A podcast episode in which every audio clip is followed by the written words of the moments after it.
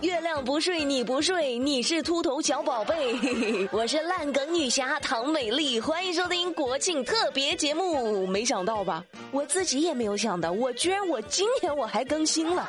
先祝大家国庆快乐，中秋快乐，天天快乐，阖家快乐。今年中秋节呢，正好是十月一号，也就今天哈。和去年阳历九月十三号过中秋相比，今年的中秋节晚了十八天。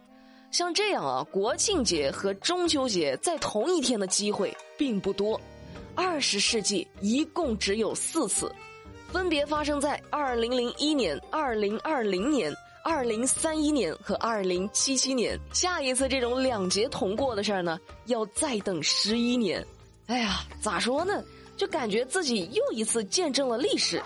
那么问题来了，两个假期合并，到底是亏了还是赚了呢？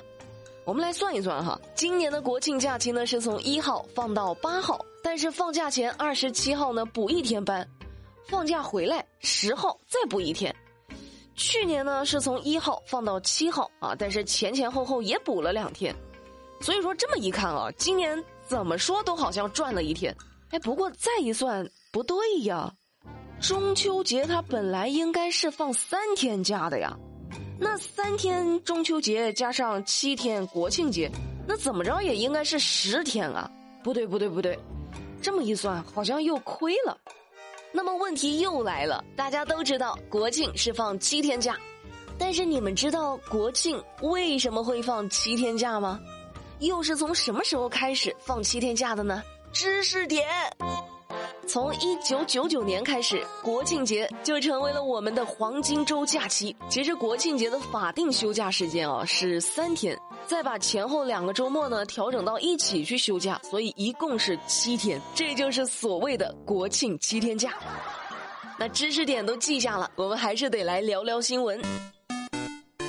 每逢佳节是婚宴多呀，有不少朋友呢就表示，说假期啊都被各种婚宴酒席安排的明明白白的。比如说二十六岁的王小姐，国庆假期本来是想回家好好的休息休息。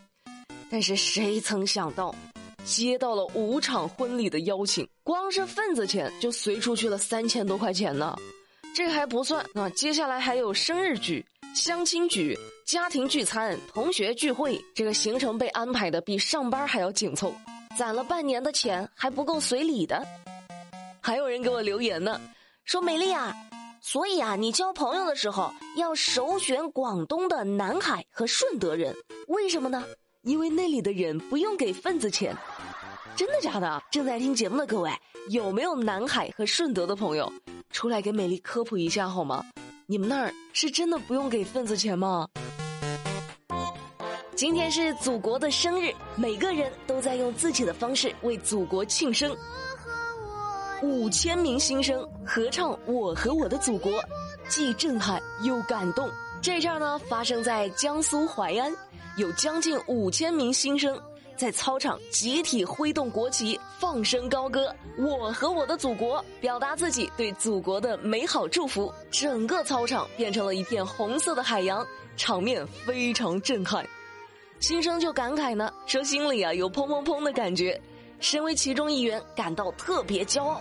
我们也都为我们是中国人感到骄傲。我的祖国和我，像海和浪花一朵，浪是大海的。年轻人用年轻的歌声表达对祖国的祝福。九十五岁的老人每天坚持升国旗来表达对祖国的热爱。上海九十五岁的老人顾德明，五十四年来除了极其恶劣的天气外，每天一大早就在家里升旗，十五米的毛竹作为旗杆。这些年来，旗子都攒下了几百面。务农的顾爷爷其实收入并不高，但是他为村里买了电视，定制了井盖。处处为村民着想，顾爷爷就觉得哈，说回报社会就是最好的爱国方式。我爸经常跟我说，说老一辈的人对国家和民族的爱是无与伦比的。而在我这个九五后看来，祖国的繁荣昌盛，离不开这些平凡的坚守。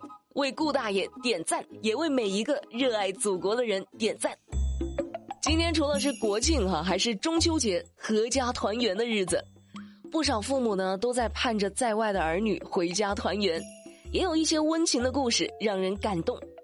在重庆忠县，一对老年夫妇从中午一点半开始就一直蹲在路边，看着路边的一个车位。怎么回事呢？